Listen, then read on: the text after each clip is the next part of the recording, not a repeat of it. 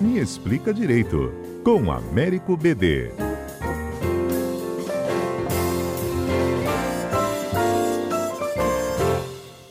Bom, antes de eu iniciar aqui a conversa com o BD, eu vou dar uma atualizada na CPI da Covid, né? Porque hoje cedo o senador Omar Aziz, ele decidiu logo lá na abertura dos trabalhos suspender a sessão desta quarta, chamou os senadores que compõem a comissão para uma reunião dita secreta.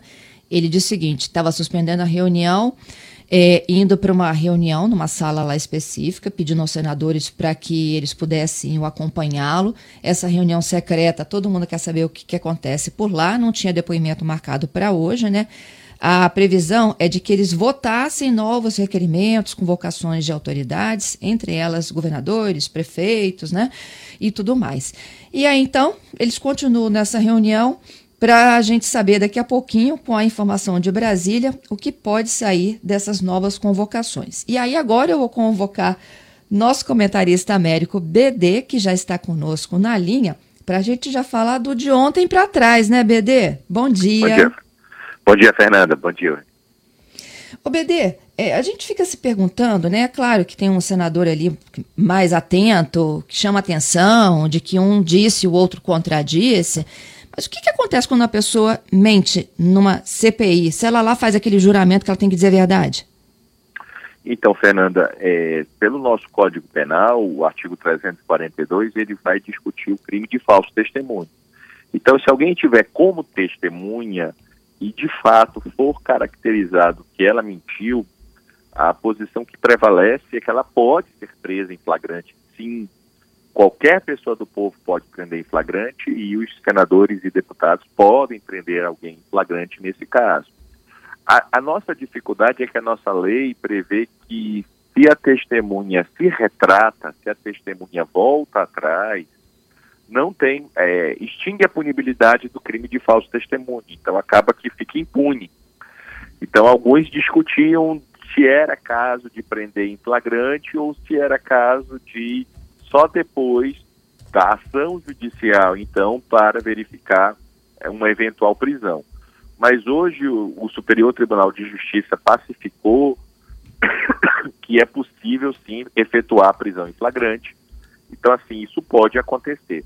A grande dificuldade nossa é que nós estamos é, diante de muitos casos ali de uma situação híbrida, que o Brasil, nesse ponto, não copia é, o modelo americano na sua inteireza. A gente trouxe o direito ao silêncio do acusado, só que nos Estados Unidos, por exemplo, o acusado tem direito ao silêncio, mas se ele mentir, ele comete o crime de perjúrio. Uhum. Existe uma obrigação do réu de falar a verdade. Então, assim, lá funciona assim: não quer depor, você pode ser processado, você está sendo investigado, você é acusado, você pode usar a quinta emenda americana, o, que eles chamam de direito de Miranda, Miranda Right, e você então não vai depor. Mas se você for falar, você é obrigado a falar a verdade. Não existe isso de que direito ao silêncio se confunde com o direito de mentir. E aqui no Brasil, nós não temos um tipo de perjúrio. Então, a, a pessoa, às vezes, ela está sendo investigada e se ela mente, o juiz não tem e depois não tem como prender o investigado pela mentira. Porque não é falso testemunho, porque ele não é testemunha, ele é investigado. E não existe o crime específico de perjúrio.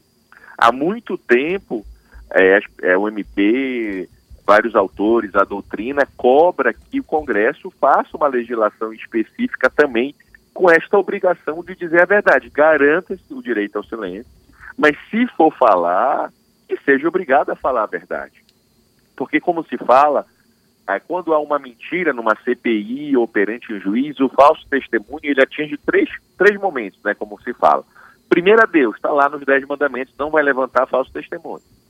Segundo, a justiça, porque é, você vai criar uma linha investigativa, você vai atrapalhar a investigação, você vai mudar os fatos, isso gera problema. E terceiro, quem você mentiu, né? Você acaba prejudicando de fato. E assim, é, no caso da CPI, você tem vários dados que servem para confrontar. Aquilo ali nós não estamos falando de hipótese que a sociedade não possa controlar. Você sabe que, de fato, quantos dias faltaram oxigênio em, em, no Amazonas, certas situações são públicas e são controláveis. Então, é, é, é delicado, sim, determinadas é, respostas, determinadas condutas que é, não ajudam a esclarecer os fatos, né? Pois é, e aí no caso, assim, né, da, da de um depoimento é, informar uma coisa, aí um outro depoimento diz uma outra coisa, a estratégia deles aqui é convocar novamente para poder tá, tentar esclarecer quem está mentindo. Pronto, Fernanda. Existe uma palavra jurídica chamada acareação. Toda vez que existir divergências em depoimentos, o que a lei fala é isso. Você deve convidar de novo os dois. Na verdade, não convite, né? Você convoca de novo os dois e, e esclarece: olha, aqui você falou que, por exemplo, o réu estava sem arma. Você disse que o réu estava com arma. Alguém aqui está mentindo. O problema da acareação é que, como as pessoas falam, é uma vitória da esperança sobre a experiência. Por quê? Se ambos insistirem no depoimento e mantiverem, portanto, o ponto contraditório, é, essa contradição permanece e o juiz vai ter que ver quem está mentindo. É, às vezes, a psicologia do testemunho discute que pode acontecer, sim, de ter depoimentos contraditórios sem que necessariamente alguém esteja mentindo. Porque existe o que se chama de falsas memórias, falsas percepções. Então, às vezes, a pessoa acredita numa hipótese e isso não necessariamente, porque não existe falso testemunho culposo, falso testemunho sem querer.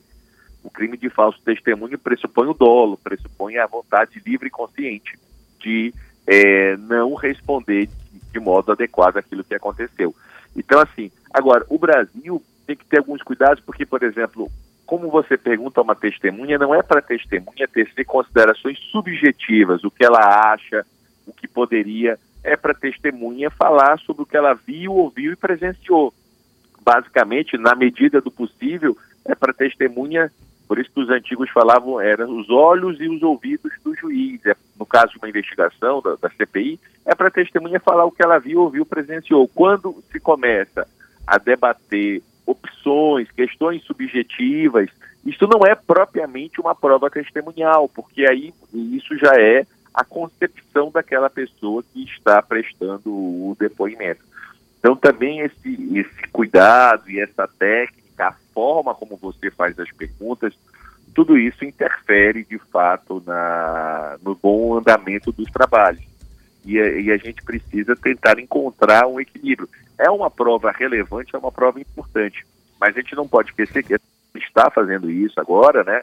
Que é a requisição de documentos. Os documentos também, as provas documental, nós temos outras, outras provas que podem comprovar e analisar a questão dos e-mails, o que de fato passou, o e-mail que foi enviado, o e-mail que foi recebido, se houve é, adulteração, enfim, todos esses debates, eles podem ir, e ter um valor talvez até maior do que a palavra da testemunha. Então, isso é uma questão que você tem que analisar mesmo caso a caso.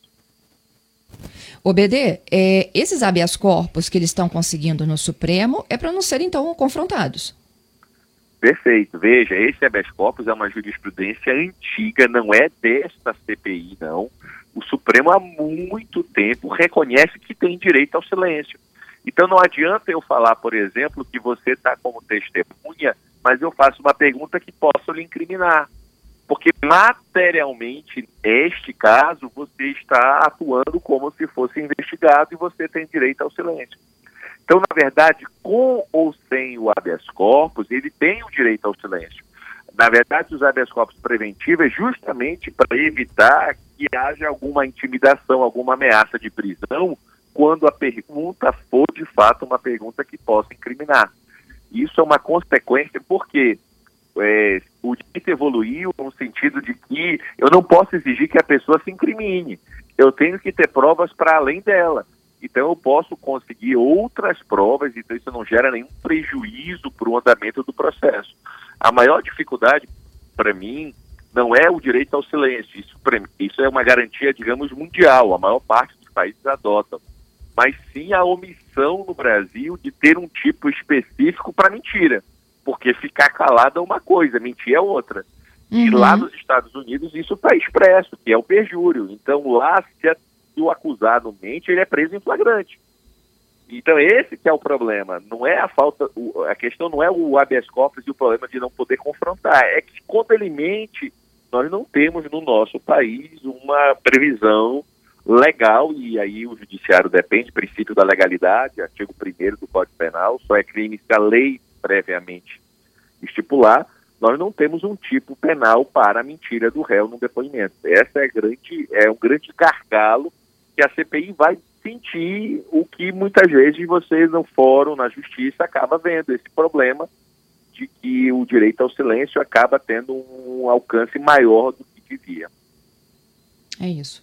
Bom, tem uma pergunta aqui do Luiz, né? Os governadores e prefeitos podem ser convocados e a pergunta dele se isso abre precedente para convocar também o presidente da República. Olha, em tese é possível a convocação de, de governadores e de prefeitos. O presidente da República tem um sistema próprio no nosso país. Então, é, porque convocação é uma ordem e o presidente da República é a maior autoridade do país. Então, não há propriamente uma convocação em relação à figura do presidente. Pode existir um convite, mas não é uma ordem, porque no caso as CPIs têm os mesmos poderes de juízo. Então, se você convoca uma autoridade e ela não comparece, ela pode estar sujeita às sanções do não comparecimento. Quais são as sanções do não comparecimento? Ela pode ser conduzida coercitivamente, ela pode ser condenada a uma multa. Então, assim, não é um convite, né? Como você bem usou a expressão, é uma convocação. Então, você pode fazer isso de todas as pessoas. Mas em relação ao presidente, a própria Constituição, o próprio Código de Processo garante que o presidente tem o direito de depor por escrito, ele não é obrigado a ir a prestar depoimentos na hipótese é, que ele é, atua como testemunha. Então isso é garantido para cinco autoridades, né? o presidente da República, o presidente Supremo, o presidente do Senado, o presidente da Câmara e o vice-presidente. Essas autoridades, pelo 221, elas não podem ser requisitadas. E o presidente do Paysandu também, Fernando, por causa da importância do presidente do Paysandu para o país, né? O presidente do Paysandu também tem essa prerrogativa. Esse, é, ele está no, no, topo, né, da, da, tua proteção. Pronto, Olha aqui. também tem para a questão constitucional, né? Isso aí. O, o, o, a equipe de produção está dizendo aqui que o senador Randolfo Rodrigues apresentou agora pela manhã um requerimento para convocação de Bolsonaro. Pronto, ele pode fazer a convocação, mas o presidente não tem a obrigação de comparecer. Não tem a obrigação hum. e tem o direito de que as perguntas sejam enviadas por escrito para ele. É isso que fala o 221 do Código Penal. E essas cinco autoridades que eu falei antes, todas elas, seja presidente, seja vice, da, e o presidente da, da Supremo, Câmara e Senado, têm o direito de prestar depoimento por escrito, que não podem ser pela importância, são chefe de cada um dos poderes, né? não podem ser é, conduzidos coercitivamente, eles têm um tratamento diferente. É, Bolsonaro e o presidente do Paysandu. E o do Paysandu tem, vai sair para qualquer coisa, né? Unidade. Oh, por último, aqui o Gilmar comentando é, esse debate, ele disse o seguinte: estava ouvindo o comentário do BD e lembrei de um conselho de paz. Quem fala a verdade só fala uma vez. Quem mente vai ser questionado sempre. Sim, o ideal é que as pessoas falem a verdade, não tenha dúvida disso. É, é uma questão ética, uma questão moral, como eu falei, é importante que a verdade apareça. A dificuldade é que às vezes a verdade ela não é tão linear, né? Então isso acaba que gera, gera confronto, gera problemas, infelizmente. É. E tem aquele que é treinado para não mentir, mas também para não falar a verdade. Ele fica enrolando, enrolando, né? Isso pode acontecer, Fernanda. De fato, é, algumas perguntas também não são simples e às vezes você precisa explicar e isso acaba que não traduz de fato. Por isso que eu falei, a nossa lei diz que o ideal é evitar considerações subjetivas, porque as perguntas devem ser focadas no sentido de que não é só responder sim ou não, mas perguntas sobre fatos e não perguntas sobre valoração do que a pessoa acha que poderia ou deveria porque aí passa a ser subjetivo, o que eu acho que poderia ou deveria.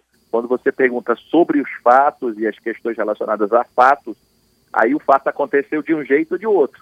Então não dá, não, não tem mais, de, pode existir mais de uma versão dos fatos, mas os fatos aconteceram no mundo da vida de modo único. Então a questão aí ela passa a estar vinculada ao fato e aí diminui esse risco. Mas o Rolando Lero, o Somebody Love, como lembrar escolinha do professor Raimundo, essas coisas sempre existem e faz parte da, desde que o mundo é mundo. Não tem jeito. Cenas dos próximos capítulos. Obrigada, Vamos BD. Lá. Até quarta, hein? Até quarta, Veneno. Um abraço a Até todos. quarta.